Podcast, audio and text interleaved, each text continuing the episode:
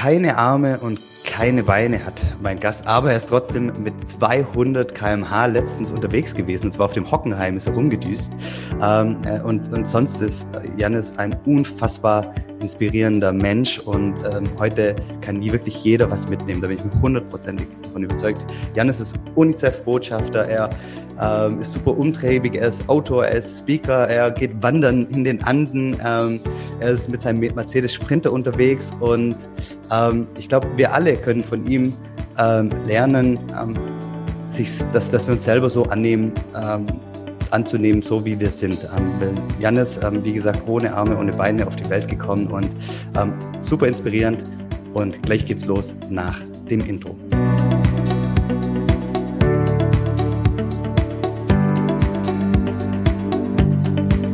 Hallo und herzlich willkommen bei Familienmensch, dem Podcast, der auch dir mitgeben will und deiner Familie, deinem Umfeld, allen, dass jeder Mensch genau richtig ist, so wie er ist. Und ähm, aus meiner Sicht kann Janis ähm, da ganz, ganz viel darüber erzählen und deswegen freue ich mich ganz, ganz arg, Janis, dass du da bist.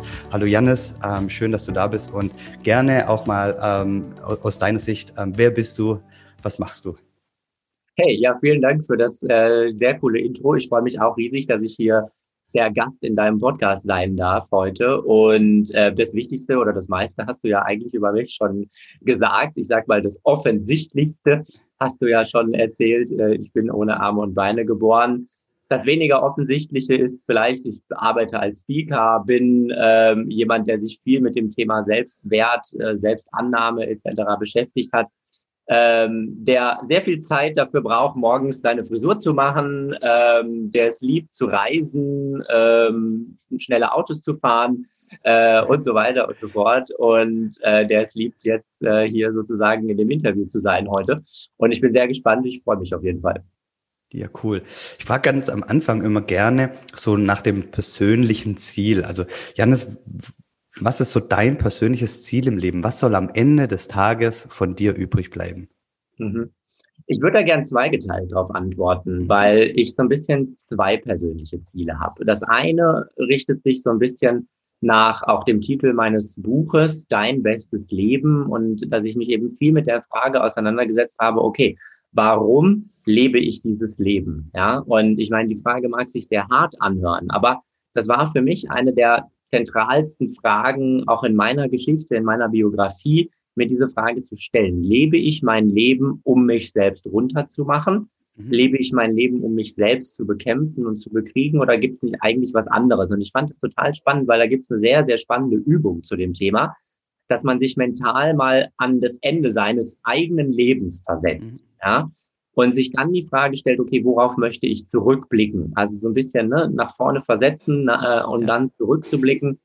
Und da kam für mich eben raus, hey, ich will eigentlich quasi ein, ein Bilderbuch leben. Ja? Möchte eigentlich, dass am Ende des Lebens ich auf ein Bilderbuch voller Erlebnisse zurückgucken kann. Und was dabei bei, für mich ganz zentral war, war der Punkt, dass ich auf Erlebnisse zurückblicken möchte, die wirklich meine Erlebnisse sind. Also nicht Erlebnisse, wo ich einem Vorbild hinterhergerannt bin oder wo ich etwas getan habe, nur weil irgendwo in einem Buch oder keine Ahnung wo drin steht, dass es gut wäre, das zu tun oder weil ich in die Fußstapfen von jemandem getreten bin, sondern wirklich meine ganz eigenen Erlebnisse, mein ganz eigenes Bilderbuch mehr zu erschaffen. Das ist so mein persönlicher, äh, mein persönlicher Geschichte. Und das andere ist, dass ich die Vision habe, in einer Welt zu leben, in der Merkmale, die uns unterscheiden, nicht zu einer Unterscheidung führen. Ja. Und ich meine, das ist ein bisschen kompliziert, aber in der es im Prinzip am Ende des Tages egal ist, was wir für Merkmale haben. Ja. Natürlich müssen wir anerkennen, wir haben unterschiedliche Merkmale. Ja, also ich habe keine Arme und Beine, du hast Arme und Beine. Ich habe blonde Haare, du hast irgendwie dunkle Haare. Ja, ja. Ähm, so. Und natürlich ist das was, was wir anerkennen müssen. Aber die Frage ist, muss das eine Rolle spielen? Und da ist eben mein Bestreben, in einer Welt leben zu wollen, in der das keine Rolle spielt. Ja, und ähm, das ist sozusagen für mich mein persönlicher Ehrgeiz äh, auf dieser Welt und in diesem Leben. Ja, finde ich großartig, weil das deckt sich voll mit der Vision, die ich auch, die ich habe, dass Wertschätzung für Andersartigkeit einfach normal ist mhm. ähm, und ähm, die Persönlichkeitsvielfalt einfach auch der wahre Reichtum unserer Welt ist. Ähm, Janis, du ich, ich glaube, du bist ja nicht auf die Welt gekommen ähm, und das weiß ich auch. Wir beide haben die gleiche Mentaltrainerausbildung unter anderem auch gemacht. Ähm, ähm, deswegen kenne ich deine Geschichte auch schon. Aber magst du noch mal erzählen, wie das für dich war? Weil du bist ja nicht ähm, auf die Welt gekommen und hast gesagt, oh, okay, ich habe keine Arme und Beine, so ist mhm. es halt und ähm, alles gut. Ähm, genau, alles super. Wobei alles super. tatsächlich am Anfang war es genau so. Am Anfang war es genau so, dass ich als Kind nämlich lange Zeit gar nicht realisiert habe, dass ich wirklich anders bin. Ja, ich meine, gut, ich wusste natürlich, ich habe einen knallgelben Rollstuhl und mit dem war ich im Kindergarten und so weiter. Aber für mich machte das keinen Unterschied. Weil für mich war der Unterschied immer irgendwie so, wie ich das gerade gesagt habe. Ich habe äh, helle Haare, du hast dunkle Haare, äh, der eine hat Sommersprossen, der andere nicht. Und das war sozusagen das Level, auf dem sich auch mein Merkmal für mich in meiner Wahrnehmung bewegt hat. Und ich meine, da kommen natürlich sofort zwei ähm, Gedanken mir auch, auch in den Sinn, können wir nachher nochmal ein bisschen mehr vertiefen, aber dass meine Eltern immer wollten, dass ich erstens so normal wie möglich aufwachse und mhm. zweitens so unabhängig wie möglich. Und ich glaube, dass ich als Kind wirklich dieses Mindset, ich war wirklich davon überzeugt, ich habe mir da auch nichts vorgemacht oder irgendwas, sondern ich fühlte mich ganz normal. Und zwar erstaunlich lange, bis ich nämlich acht Jahre alt war. Und erst im Alter von acht Jahren gab es ein Erlebnis, was mich ziemlich schockiert hat und was sozusagen alles plötzlich verändern sollte. Es war nämlich eines Morgens und ich kann mich daran erinnern, als wäre er gestern gewesen. So krass war dieses Erlebnis dass ich bei uns zu Hause ähm, durch den Hausflur gesprungen bin. Wenn ich ohne Rollstuhl unterwegs war zu Hause, ähm, dann kann ich auf dem Boden so springen. Ja. Und ich springe also durch unseren Hausflur und plötzlich fällt eben mein Blick in den neu aufgestellten Garderobenspiegel. Ja. Und ich gucke in diesen Spiegel und ich sehe einen Körper bestehend aus Kopf und Rumpf auf dem Boden sitzend, wie ein Baby im Prinzip. Ja. ja. Und das war für mich grässlich. Das war so grässlich, das war so furchtbar. Ich habe mich auch total geschämt. Ich meine, auch ich war eigentlich davon überzeugt gewesen, mal Motorradpolizist zu werden. Und jetzt fiel mir dann plötzlich ein, um Gottes Willen, was hast du dir da bloß vorgemacht? Ja, was sollen auch die anderen von dir denken, dass du dir da sowas vorgemacht hast? Und das war also alles in allem furchtbar und zwar so krass, dass äh, ich dann angefangen habe, erstmal zu, zu entscheiden, dass ich das so nicht wollte. Ja, ich wollte so ja. nicht sein. Ich wollte nicht behindert sein. Ich wollte nicht behindert aussehen. Ähm, sowieso war ich da irgendwie in diesem Alter und auch in dem Mindset, dass ich alles, was ich nicht mochte, als behindert bezeichnet hatte, ähm, war ja dann auch damals noch ein ziemlich heftiges äh, Schimpfwort, ja. der Ausdruck. Und also das wollte ich alles nicht. Und dann habe ich irgendwie angefangen, gegen mich anzukämpfen. Und nach außen hat man von diesem Kampf gegen mich selbst nicht so, nicht so viel gemerkt. Und das ist, glaube ich, auch das Fatale daran. Weil nach außen hin war ich immer noch der selbstbewusste, coole Janis. Ja, nach außen habe ich mir davon kaum was anmerken lassen. Ja, aber im Innern war es eben immer dieser Kampf, immer dieses Unwohlsein, wenn Menschen mich beobachten, ähm, immer dieses Unwohlsein, wenn Menschen mich irgendwie fragen oder wenn Kinder mich fragen, warum ich denn keine Arme und Beine habe und so weiter und so fort. Ähm, bis zu dem Punkt, dass ich dann irgendwann feststellen musste, hey, da spielt sich alles in meinem Kopf ab. Aber bis zu dieser Erkenntnis, dass sich das alles in meinem Kopf abspielt, dass nichts davon war irgendwie durch außen gesteuert. Ja, das war alles nur meine eigene Wahnvorstellung, will ich fast sagen, dass andere Leute vielleicht die gleichen mich mich genauso hässlich beschreiben oder sehen würden, wie ich das tat. Ich fand mich ja, ja richtig gehend fast hässlich teilweise, wenn ich ja. in den Spiegel geschaut habe oder so. Ne? Und diese Erkenntnis hat aber neun Jahre gedauert, bis ich 17 Jahre alt war ähm, bis ich dann an dem Punkt äh, mir überlegt habe und, und dann eben zu diesen Überlegungen kam, okay, was will ich eigentlich von meinem Leben? Ist das wirklich das, worum es im Leben geht? Ist das wirklich das, womit du dein Leben verwenden möchtest, worauf du dein Leben verwenden möchtest? Ja, geht es darum, dich selber fertig zu machen? Geht es darum, äh, dich selbst zu kritisieren? Geht es darum, dich selbst hässlich zu finden oder geht es nicht eigentlich um was anderes? Und dann war aber für mich natürlich die Frage, okay, was mache ich jetzt damit? Ja, wie, wie ja. gehe ich jetzt damit um? Weil das ändert, ist ja nicht wie ein Lichtschalter, den man dann drückt und am nächsten Tag ist alles gut. Und nichtsdestotrotz war dann der Punkt für mich erstmal überhaupt den ersten Schritt zu machen. Und der erste Schritt war für mich, dass ich dann mit 17 Jahren eine Entscheidung getroffen habe, die wahrscheinlich die wichtigste Entscheidung meines gesamten Lebens war, nämlich die Entscheidung, mich selbst anzunehmen. Mich selbst und meinen eigenen Körper anzunehmen, so wie ich bin und durch diese Entscheidung hat sich dann wiederum mit 17 nochmal alles radikal verändert. Und was ich dabei so spannend fand, war, eigentlich wollte und musste und habe ich am Ende auch geschafft, wieder zurückzukehren ähm, in das Mindset, was ich als Kind hatte. Ja? ja. Als Kind war mir natürlich logisch, auf logischer Ebene war mir bewusst, okay, ich habe keine Arme und Beine, aber es spielte keine Rolle. Spielte einfach keine Rolle. Und eigentlich musste ich zu diesem Mindset zurückkehren. Eigentlich war es ein Rückkehren zu diesem kindlichen Mindset. Das finde ich dabei so spannend. Ne? Ja, und wie hast du das, also du hast ja die Erkenntnis dann mit 17 gehabt. Ähm, wie äh, gab es da irgendeinen auslösenden Moment, wo du sagst, wo irgendjemand äh, in deinem Umfeld dann gesagt hat, hey Janis, pass mal auf, ähm, bist da auf irgendwie auf dem Holzweg, hast, kam die Erkenntnis von, von innen und vor allem auch, wie hast du das dann, ich meine, du hast es ja gesagt, es hat acht Jahre lang gedauert, mhm. aber neun Jahre lang gedauert. Wie neun hast du das dann neun Jahre in deinem Alltag wirklich integriert, dass du, hast du da irgendwelche Übungen gemacht, hast du da, oder hast du das den Schalter umgelegt und dann war das einfach so? Naja, also die neun Jahre Kampf gegen mich selbst waren, ja. waren erstmal so, dass ich einfach immer irgendwie ähm, ein Unwohlgefühl hatte, dass ich mich Klar, versucht habe zu verstecken und so weiter und so fort. Ne? Dann war eben diese Entscheidung. Und da gab es mehrere Auslöser, wobei die meisten davon tatsächlich aus mir selbst herauskamen, weil mhm. das perfide an dieser Situation war, dass ich mit niemandem darüber gesprochen habe. Das ist ja auch das ganz große Problem vom, vom, Sch vom Schamgefühl. Ja, ich habe mich ja. ja geschämt dafür. Ja, und das ist ja genau das Problem, dass man eben nicht mit anderen drüber redet und dadurch das Ganze aber noch intensiviert, ja, und, und das so eine, so, so eine sich aufschaukelnde äh, Geschichte dann wird. Ne? Und ich glaube, in dem Punkt, in, an dem ich war, weil das hört sich, wenn ich jetzt so darüber rede, natürlich wesentlich dramatischer an, als andere es von außen wahrgenommen haben. Ja. Ich glaube, kaum jemand ähm, und das kriege ich auch als Rückmeldung. Kaum jemand hat das wirklich wahrgenommen, was da eigentlich los war.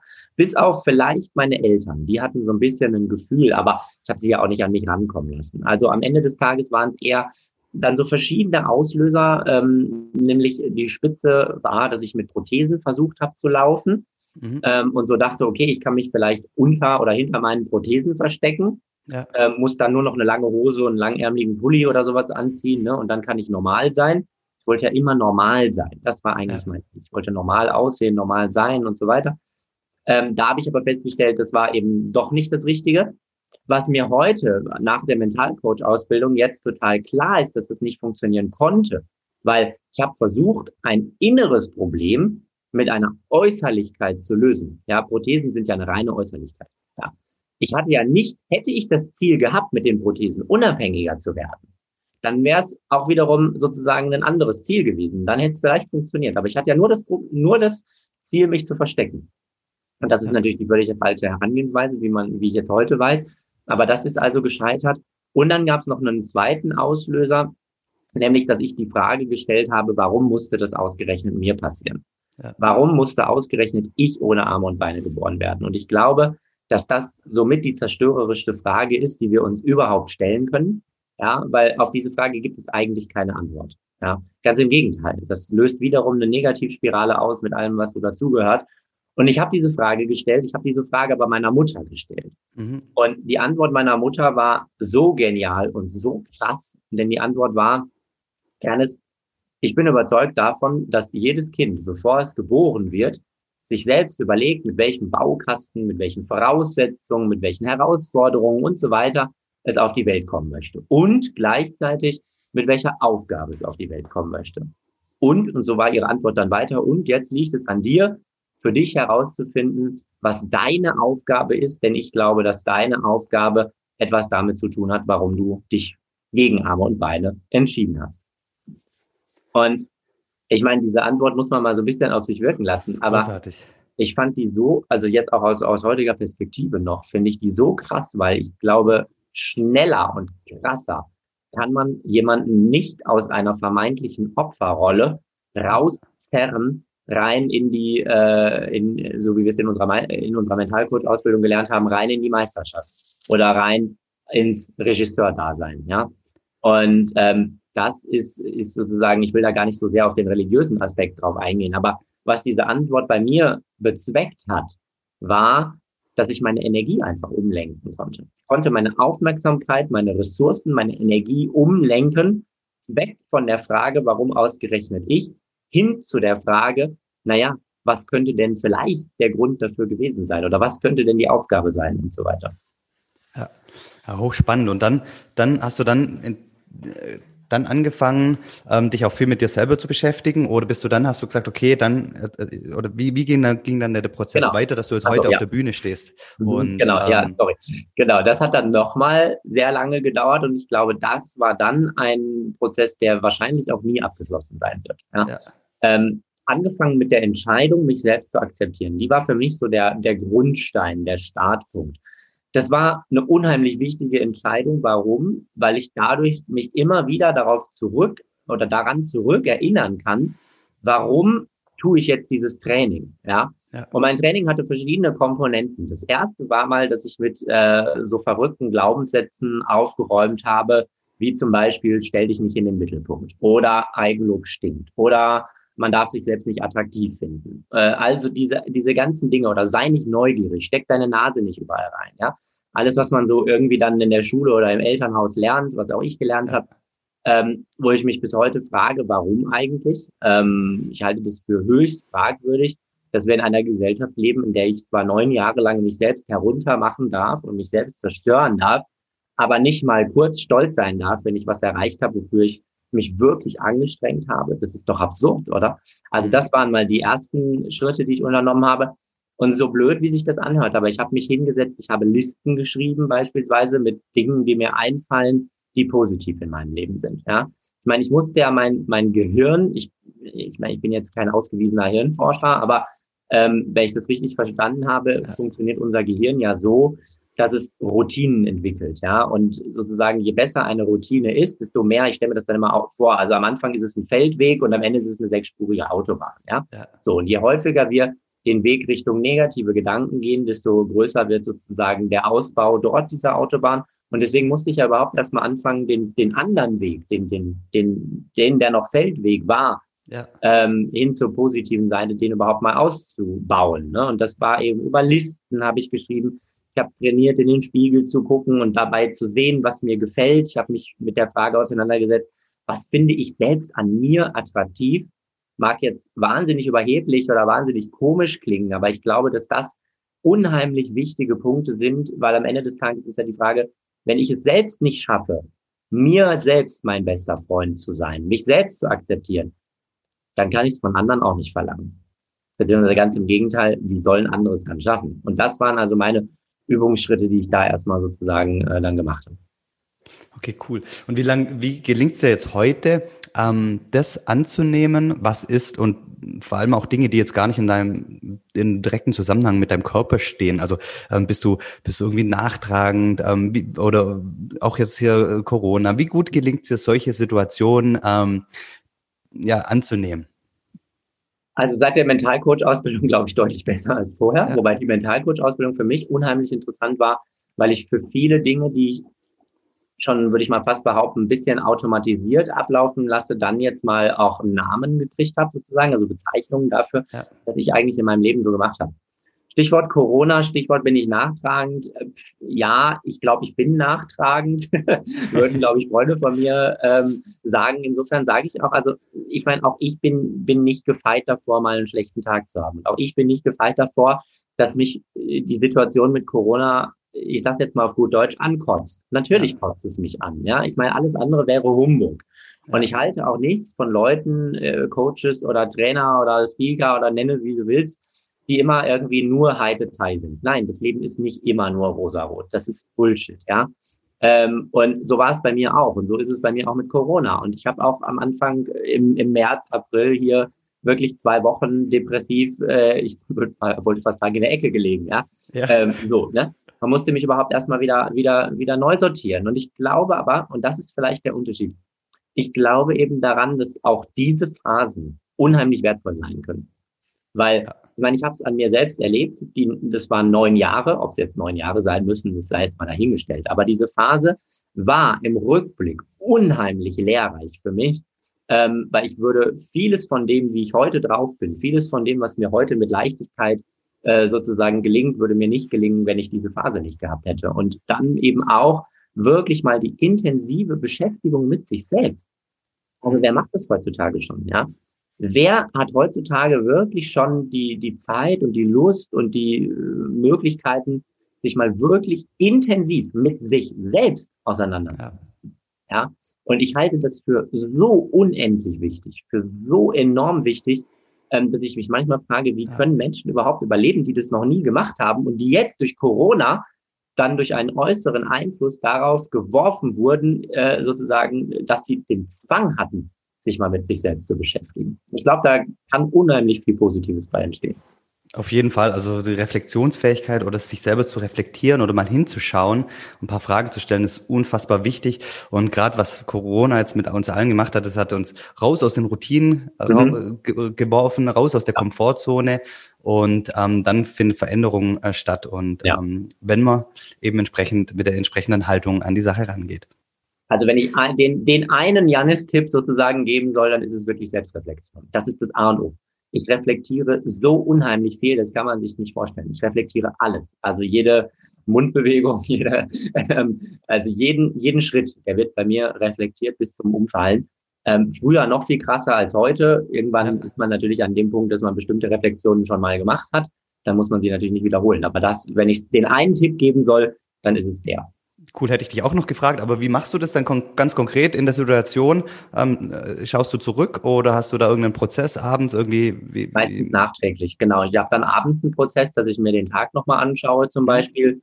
Oder wenn ich, also jetzt mittlerweile bin ich so, dass ich dann Highlights reflektiere. Ich reflektiere jetzt nicht mehr alles, also nicht mehr jetzt mal unter uns nicht mehr jeden Vortrag. Ich meine, ich stand jetzt über 300 Mal auf der Bühne, ähm, ne, so. Aber äh, dann doch immer noch mal die Highlights oder die Neuerungen oder jetzt war ich ja letzte Woche bei Stern TV zum Beispiel. Ja. Ähm, ich schaue mir dann den Auftritt, weil der in dem Fall ja, gibt's ja jetzt einen Mitschnitt davon. Ich ja. schaue mir den Auftritt nochmal an und zwar nicht nur einmal, sondern fünfmal. Nicht, weil ich mich so gerne sehe, sondern weil ich äh, genau darauf achte, okay, wo habe ich welche Bewegung so gemacht, dass ich sie vielleicht beim nächsten Mal anders mache, welche Antwort war nicht so gelungen, ähm, womit war ich nicht so zufrieden und so weiter und so fort. Und das hört sich jetzt wieder so negativ an, weil ich natürlich den Blick jetzt dann in dem Fall vermehrt auf das Negative oder auf das Verbesserungswürdige lege. Aber ich tue das immer unter dem, also ich tue das immer mit einer wahnsinnigen Liebe oder, oder Ruhe mit mir selbst. Und dafür hilft mhm. mir eben mein Selbstwert. Mein Selbstwert, den ich mir die letzten Jahre aufgebaut habe, hilft mir unheimlich, ähm, Kritik und Feedback und so weiter und so fort anzunehmen, weil ich immer weiß, okay, das kritisiert an der Stelle nur das, was ich getan habe, nicht ja. den, der ich bin. Ich bin das nicht. Ich war im Fernsehen und habe dort etwas getan, nämlich ein Interview gegeben oder tue auch hier etwas, indem ich ein Interview gebe. Ja. Aber das bin nicht ich im Kern. Das ist ein Teil vielleicht, aber nicht ich im Kern. Und deswegen fällt mir das eben, weil ich das weiß, fällt mir das unheimlich leicht, ähm, mich dann auch wirklich sozusagen da dann zu, zu reflektieren und mir das anzugucken. Aber, und das dürfen wir auch nicht vergessen, ich schaue mir auch an, okay, was ist mir schon gut gelungen. Okay. Ja, cool. cool. Aber ich nehme mir da richtig Zeit dafür. Also, um nochmal die Frage jetzt kurz zu beantworten. Ja, ja. schön. Ja, ähm, ich habe eine Frage, wie, und zwar, Janis, wie können wir aus deiner Sicht unsere Kinder dabei unterstützen, sich selbst so anzunehmen und so zu lieben, wie sie sind? Oh ja, sehr, sehr wichtige Frage. Und ich glaube, ich kann die Frage gar nicht abschließend beantworten, ja. Ähm, weil ich glaube, da gibt es verschiedene Herangehensweisen. Aber ich möchte vielleicht mal so ein paar Punkte nennen als Inspiration, ähm, die mir aufgefallen sind in, in meiner Erziehung oder in, in meiner Biografie oder dann auch später jetzt als Speaker, wo ich ja mit vielen Leuten im Kontakt war was mir da so auffällt. Das ein, also zwei Dinge habe ich ja vorhin schon genannt. Das waren die zwei grundlegenden Entscheidungen, die meine Eltern getroffen haben. Das eine war, dass sie wollten, dass ich so unabhängig wie möglich aufwachse. Mhm. Und das muss man sich mal vorstellen, weil sie haben das in aller Radikalität durchgebockt. Ja, ähm, das hieß dann auch, dass ich bereits mit 19 Monaten meinen ersten elektrischen Rollstuhl bekommen habe. Ja, okay. weil natürlich klar war, okay, wenn andere Kinder laufen lernen, ungefähr in dem Alter, wollten meine Eltern eben auch, dass auch ich laufen lernen kann. Mhm. Hieß aber auf der anderen Seite auch, dass meine Eltern mir in ganz vielen Situationen eben keine technischen Hilfsmittel, keine Hilfe und gar nichts mit auf den Weg gegeben haben, was sich dann aus heutiger Perspektive manchmal brutal anhört. Aber wenn meine Eltern zu mir oder wenn ich gesagt habe, hey, ich habe Durst, ich würde gerne was trinken, haben meine Eltern gesagt, ja, hier ist ein Glas Wasser, probier's halt aus.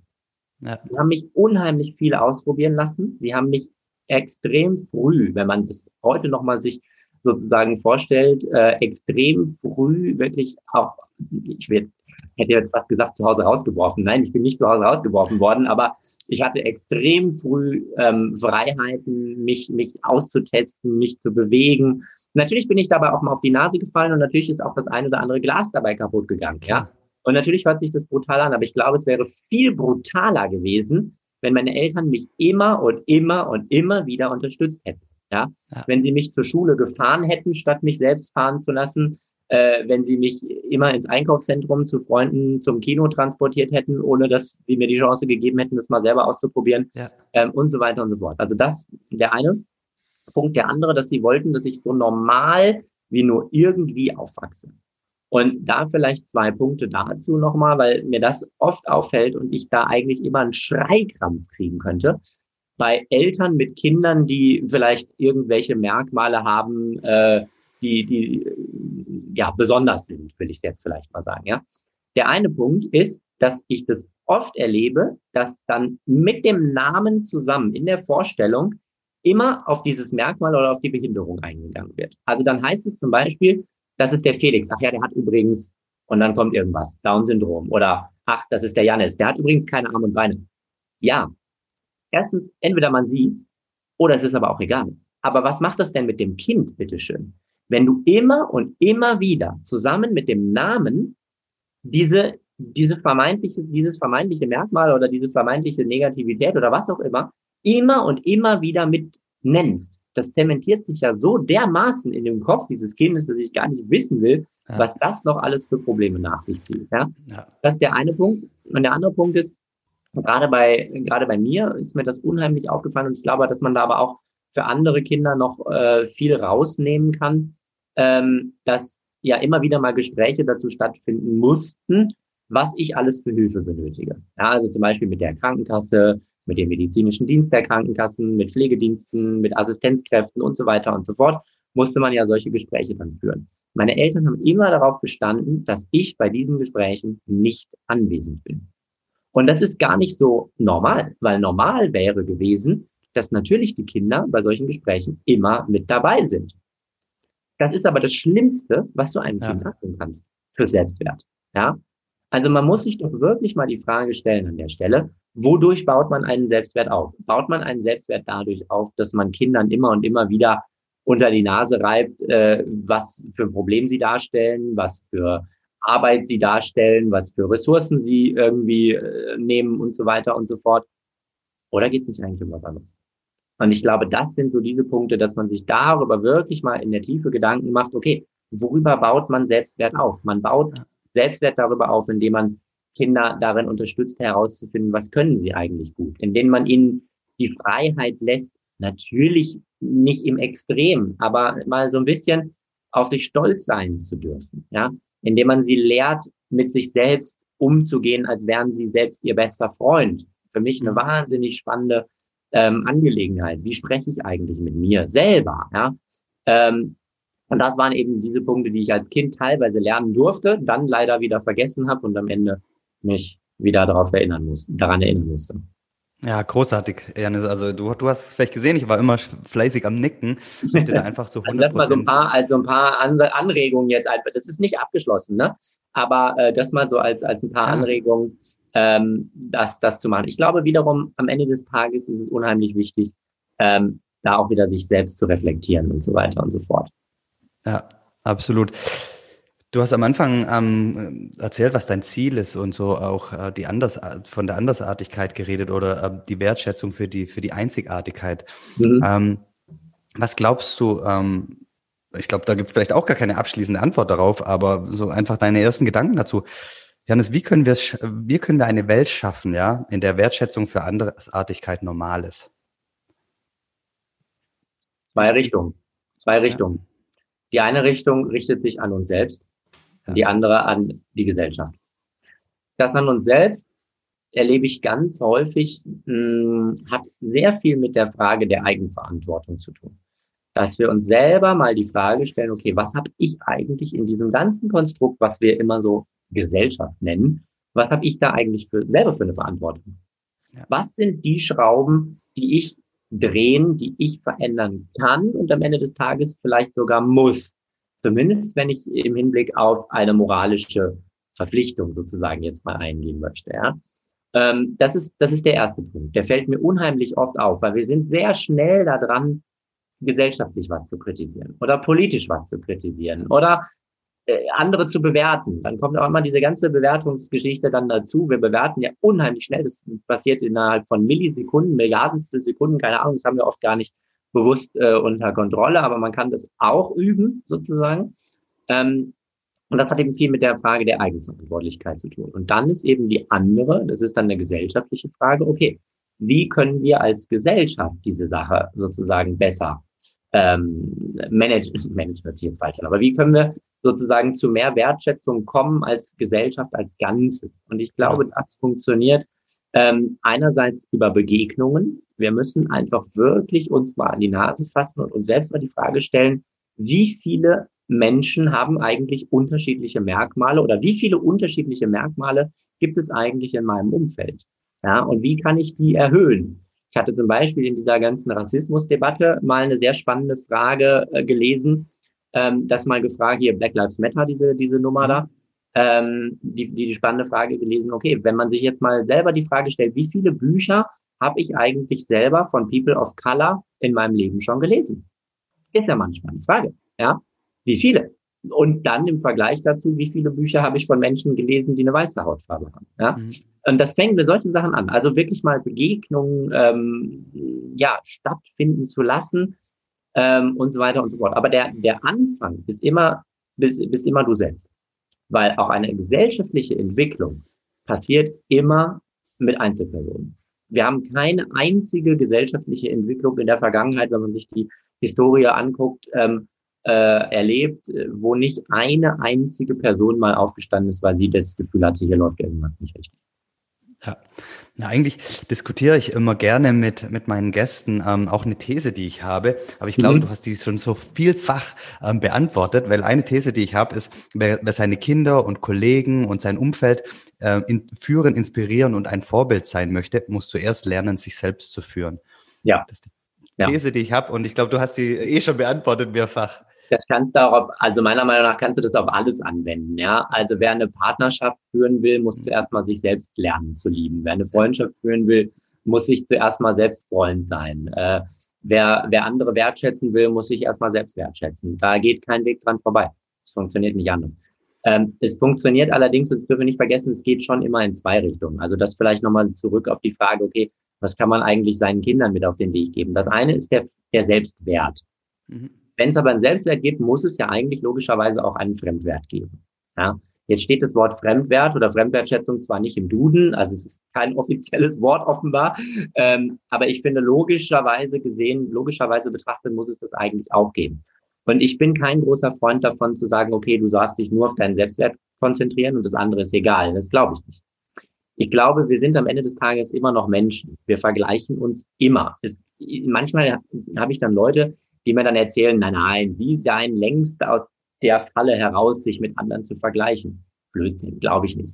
Also denjenigen will ich wirklich mal kennenlernen, der sich mit niemandem anders vergleicht, ja. Ähm, und dann würde ich das gerne mal wirklich austesten. Das glaube ich nicht. Ich glaube aber auch gar nicht, dass das das Ziel sein muss, sich nicht zu vergleichen. Das ist auch Blödsinn. Weil wir sind nun mal Menschen und das müssen wir anerkennen, ja.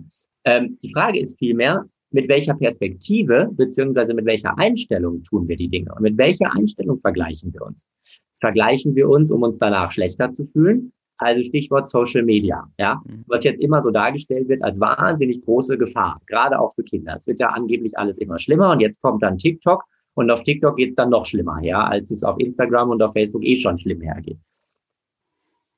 Ja, aber was soll das Ergebnis dessen sein? Dann müssten wir hingehen und es unseren Kindern komplett verbieten. Funktioniert aber nicht, weil irgendwann sind sie dann eh in einem Alter oder finden dann irgendwie ihre Wege. Ja, ist Blödsinn. Wir können es nicht unterbinden. Wir können den Vergleich nicht beenden. Das funktioniert nicht mhm. meiner Meinung nach. Was wir aber machen können, ist uns die Frage zu stellen, warum vergleichen wir uns? Was kann denn das Positive an so einem Vergleich sein? Wenn ich zum Beispiel Instagram aufmache, dann folge ich natürlich irgendwie auch anderen Leuten, die im Rampenlicht stehen. Äh, und manchmal beschleicht dann auch mich das Gefühl, okay, boah, die stehen irgendwie auf größeren Bühnen oder häufiger auf einer Bühne oder sind häufiger im Fernsehen als ich oder, oder, oder, oder. Und dann kommt da so diese diese Vergleichsgeschichte rein. Ich stelle mir dann immer die Frage, okay, was löst es jetzt bei mir wirklich aus? Was ist wirklich das, was mich an diesem Vergleich oder an dem, was derjenige tut, fasziniert. Also ich versuche immer auf den Kern, auf den Boden der, der Sehnsucht. Also da steht ja offenbar eine Sehnsucht dahinter. Entweder ist die Sehnsucht mehr Erfolg oder die Sehnsucht ist größere Bühnen oder keine Ahnung was. Und ich versuche mich immer auf den Kern dessen zu fokussieren und das dann umzuwandeln in ein persönliches Ziel von mir. Ja, das kann man ja positiv nutzen. Ne? Ähm, und das, das finde ich eben auch so spannend dabei. Aber die meisten Leute ähm, äh, sozusagen machen sich die Mühe nicht. Und das ist natürlich anstrengend, sich mit dem Kern dieser Fragen dann wirklich mal auseinanderzusetzen. Absolut. Das ist viel einfacher, wenn, wenn du den anderen auf Instagram siehst, sagen, boah, wahrscheinlich ist es eh ein Idiot oder keine Ahnung, irgendwie so den runterzumachen, wieder in die Bewertungsschiene zu gehen, anstatt wirklich, wie du sagst, selber mal reinzuhorchen, sagen, okay, welches Bedürfnis ist bei mir jetzt eigentlich nicht gerade äh, nicht befriedigt? Genau. Ähm, und welche und, Bedürfnisse triggert das genau. eigentlich? Welche triggert ist es wirklich? Genau, ist es wirklich das dicke fette Auto, vor dem er sich da fotografiert hat, was er sich im Übrigen für wahrscheinlich einen Apfel und ein Ei irgendwo geleast hat für eine Stunde, um da mal ein Fotoshooting zu machen, Klammer auf, Klammer zu. Oder ist es was ganz anderes? Was, was triggert mich dabei? Ja, will ich auch dicke Autos fahren? Oder ist der Trigger vielleicht, dass ich es total faszinierend finde, mit welcher Leichtigkeit er sein Leben lebt? Ja. ja? So, und das kann man ja umdefinieren oder umwandeln, äh, diese Trigger in eigene Ziele. Jan ist wundervoll. Also un, ich wir sind jetzt schon äh, weit über, über, über, über, der Zeit, aber ich finde es ähm, unfassbar viel Weisheit ähm, und ich könnte noch stundenlang mit dir reden. Janis, ähm, wenn jetzt äh, die, die Leute, die, die werden zugehört haben, werden inspiriert, begeistert sein. Wo können sie mehr über dich erfahren? Wo sollten sie hin? Was sollten sie lesen? Was sollten sie anschauen? Was sollten sie lesen? Überall, wo es äh, Internet gibt, sozusagen. Überall, wo es Social Media gibt, bin ich vertreten, hauptsächlich äh, LinkedIn, Facebook, Instagram. Äh, man kann gerne auch mal meine Webseite besuchen. Da gibt es einen Blog mit mittlerweile um die 100 Artikel. Ähm, auch viele zum Thema Selbstwert. Und äh, ich darf eine Sache vielleicht noch ankündigen. Im Mai wird es genau speziell zu diesem Thema ein ganzes Buch von mir geben, wo dann sozusagen noch mal ein bisschen, äh, ja, bisschen genauer und ein bisschen äh, wie heißt das, umfangreicher drinsteht, was kann man eigentlich alles machen. Ähm, auch im Hinblick auf, auf Kindererziehung oder im Hinblick auf andere Menschen, geht ja auch nicht immer nur um Kinder, man beeinflusst ja auch Freunde und Kollegen und Bekannte. Ähm, das kommt im Mai raus. Ähm, das darf man sich dann gerne auch durchlesen. Da steht, glaube ich, nochmal viel Spannende drin. Und ich freue mich immer irgendwie dann auch, falls dem einen oder anderen das Interview gefallen hat, über eine kurze Rückmeldung. Cool. Janis, vielen, vielen herzlichen Dank für deine Zeit, für deine äh, für deine wertvollen Impulse und ähm, ich wünsche dir ähm, von Herzen alles Liebe, alles Gute, eine großartige Advents- und Weihnachtszeit und einen äh, schönen Urlaub, wie ich, wie ich vorher erfahren habe. Und ja, ähm, herzlichen Dank. Ja, vielen Dank auch. Das wünsche ich dir auch und allen, die zugehört haben, ebenso. Danke. Dankeschön.